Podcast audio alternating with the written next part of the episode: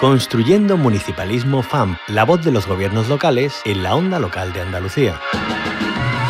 Tenemos que ocupar un lugar clave en cuestiones pues como la agenda urbana, la sostenibilidad, etcétera, etcétera. Los ayuntamientos son una parte fundamental de la arquitectura institucional de nuestra comunidad autónoma y no querer entender eso, sin duda alguna, es un grave error.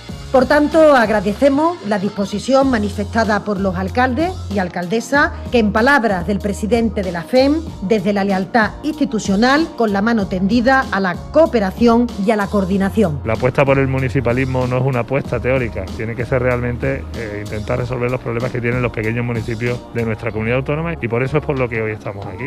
Los municipios de Andalucía y las diputaciones provinciales creo que hemos estado a la altura, lo vamos a seguir haciendo porque ninguno de los municipios vamos a, dejar de atender nuestras propias responsabilidades con cada uno de los servicios públicos.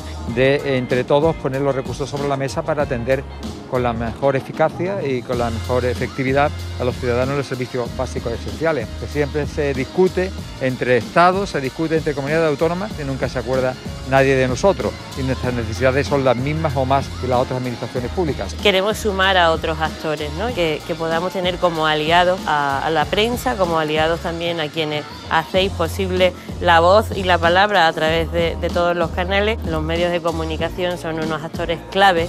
Si vas acompañado del mundo local, no te vas a equivocar, porque la política local es la política de la cercanía, la política que detecta perfectamente los problemas de sus conciudadanos.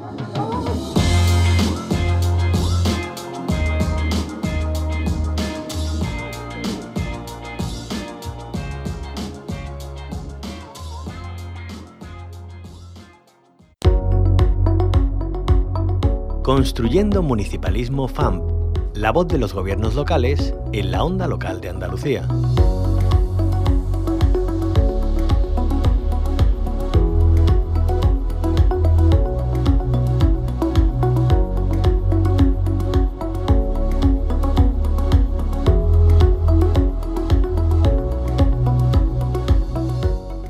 Hoy en Construyendo Municipalismo FAMP seguimos oyendo el eco del Día Mundial de los Océanos y abordamos las actuaciones de un proyecto que trabaja precisamente por la sostenibilidad en las áreas costeras y marinas.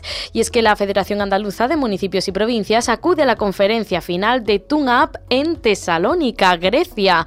El objetivo es cerrar el proyecto de conservación de la biodiversidad a través de la mejora de la gestión de las áreas marinas protegidas. En esa tarea ha estado trabajando más de dos años y gracias a ella el Parque Natural Cabo de Gata Níjar, que es el área piloto elegida para Andalucía, cuenta ahora con un plan de acción para dar solución a algunos de los problemas identificados por los actores del territorio. Todo ello gracias a los procesos participativos que se han llevado a cabo durante el proyecto en esta área piloto. Con la delegación de la FAMP acude una representante de Níjar, uno de los ayuntamientos que ha participado en este proceso de gobernanza. Hablamos eh, de la concejala de Servicios Sociales Victoria Calatrava, que le vamos a dar la bienvenida. Bienvenida a la onda local de Andalucía, Victoria. Buenos días, ¿qué tal? ¿Qué tal? También tenemos al otro lado del teléfono, por supuesto, a Teresa Muela, secretaria general de la Federación Andaluza de Municipios y Provincias. Teresa Muela, bienvenida de nuevo. Buenos días, bien halladas. Bueno, Teresa, pues eh, vamos a comenzar eh, por usted. Eh, ¿Cuáles son las características principales de los contratos medioambientales y del contrato de área marina en particular? Bueno, pues efectivamente lo que nos ha aportado todo el, bagaje de este tiempo de trabajo del proyecto Tuna es eh, sentar las bases para eh, identificar eh, la hoja de ruta que tenemos que marcar de cara a que nuestros ayuntamientos pongan en marcha políticas públicas que sean eficaces.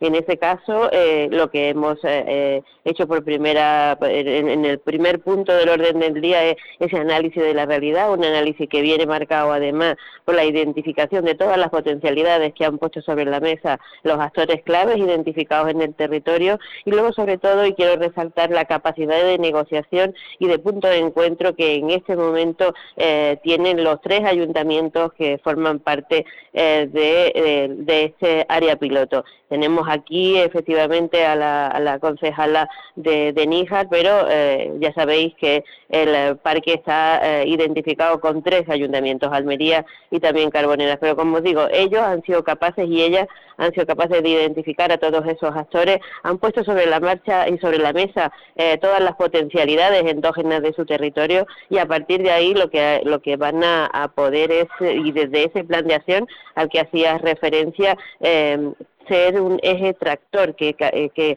eh, capacite además a los ayuntamientos para la traída de esos fondos necesarios para poder llevar a cabo la implementación de ese plan de acción. Eh, claro, estamos hablando entonces de una herramienta de gobernanza estratégica y colaborativa, como ese contrato de área marina protegida, como estábamos comentando. Victoria Calatrava, recordamos, concejala de Bienestar Social del Ayuntamiento de Níjar, ¿qué actividades se han desarrollado en el marco del proyecto TUNAP? Eh, en el Parque Nacional del Cabo de Gata Níjar y, su área de influencia y además qué actores eh, del área han participado en este proyecto piloto. Cuéntenos.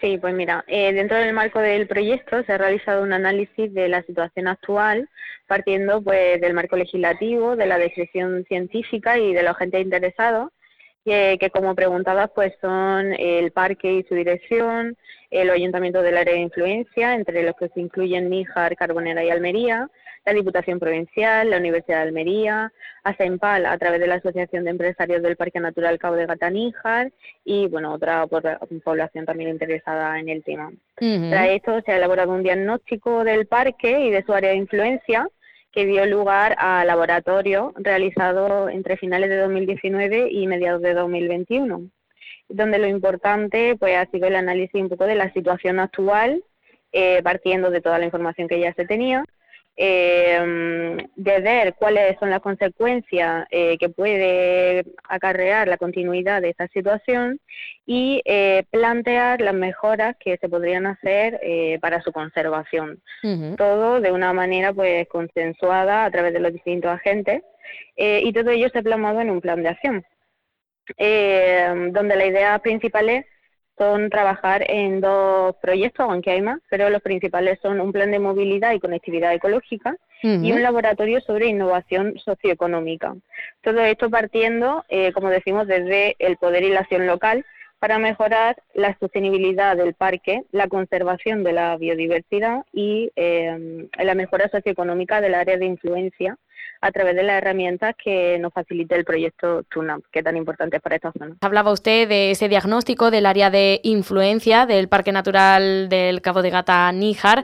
Eh, es importante luego eh, establecer esas mejoras que también usted apuntaba eh, que tendrían que acometerse. ¿De cuáles estamos hablando? Sí, pues mira, al final esta actividad nos ha permitido plantear una hoja de ruta para los próximos años dentro del parque con proyectos financiados por la Unión Europea y así mejorar la conservación del parque, como decíamos, y mejorar su área de influencia desde una perspectiva socioeconómica, pero también desde la sostenibilidad y la conservación de la biodiversidad a través de distintos proyectos como, como los que ya hemos hablado de la conservación eh, pues un poco del entorno, de la movilidad sostenible y la conectividad ecológica a través de infraestructuras verde y azul y el Laboratorio de Innovación Socioeconómica y además de otros como puede ser pues la plataforma eh, para dar continuidad al proyecto eh, a lo largo de los años, porque esto no es algo que eh, hayamos terminado ya, sino que estamos eh, empezando a elaborar y que tendrá continuidad en el futuro.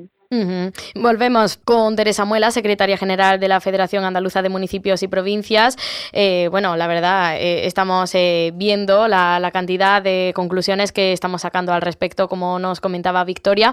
es importante ¿no? que, este instrumento del que hablamos de, gestión contribuya a ese desarrollo y gestión sostenible de, de territorios de interés interés ecológico eh, que tenemos bastantes en Andalucía, ¿no? Y por supuesto que eh, estos eh, proyectos sirvan de reclamo para que los ayuntamientos, todo el ecosistema local en general, se sumen a esto.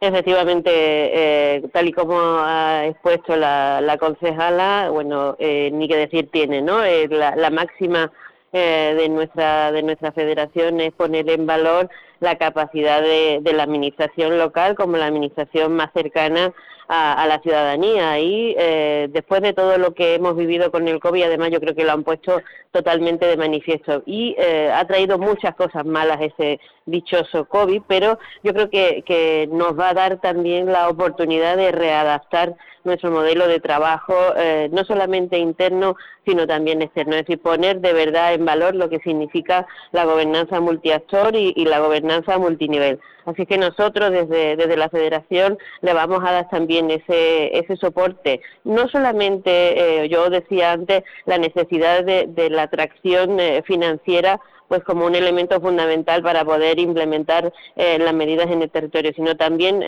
como eh, la, vía a través de la cual eh, visibilizar la capacidad y la capilaridad de nuestros gobiernos locales, porque son también estados para poder desarrollar eh, todas esas tareas. Así es que nosotros desde ahí es de donde vamos a seguir impulsando todas estas medidas y lo vamos a hacer además transfiriendo todo lo que se ha aprendido al resto de los municipios que tienen además las mismas características, no solamente para la preservación de la biodiversidad, sino también para la preservación de nuestras costas. Decía la concejala eh, que eh, tenemos además eh, una potencialidad que no tienen otras comunidades autónomas y que vamos a también a abordarla y que lo estamos haciendo desde otro proyecto, desde Blue Deal. Así es que también mm. vamos a trabajar por esa energía azul que nos permita pues que ese legado que le vamos a dejar a nuestra hija y a nuestros hijos sea mucho más verde.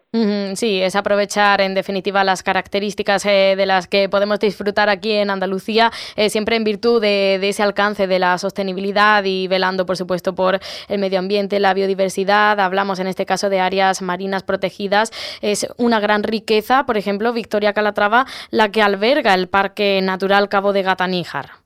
Sí, el Parque Natural es un lugar excepcional. La verdad es que eh, yo creo que cualquier persona que va enamora, ¿no? El Parque Natural es un espacio mágico, disfrutar de sus playas eh, es espectacular, disfrutar de paseos por el Parque Natural es espectacular.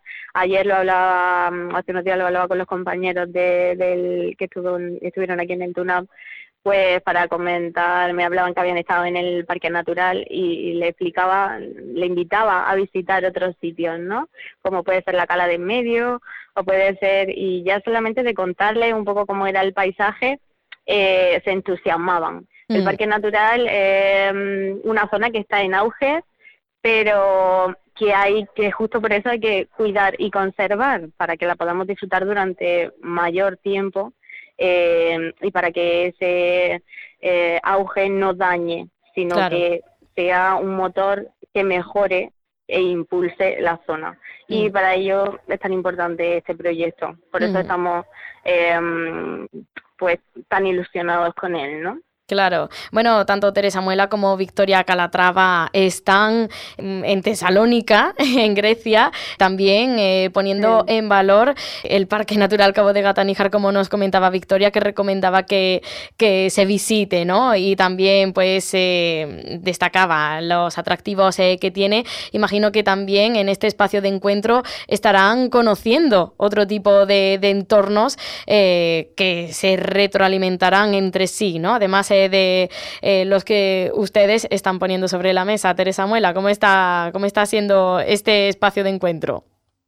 Efectivamente, eh, hay una, una cuestión muy importante en ese caso para, para nosotros, como es eh, el hecho de cómo cada uno de los socios ha podido generar su propio mapa de actores y en él incluir también a, a sus gobiernos a nivel o a escala provincial o a escala autonómica. Nosotros hemos estado trabajando eh, con el eh, gobierno de la Junta de Andalucía a través de la Consejería ah, de Medio Ambiente en ese modelo, en ese memorándum de entendimiento que no es ni más ni menos que ese documento que permite eh, poner eh, sobre la mesa todas las capacidades endógenas y también las voluntades para poder llegar a la meta todos juntos. Ya sabes que nosotros tenemos como lema el sumar multiplica y en este caso, bueno, nosotros aún nos queda un paso que dar con, eh, los eh, compañeros de la Junta de Andalucía. Confiamos en que sea posible y que ellos entiendan, al igual que lo han hecho el resto de los socios europeos,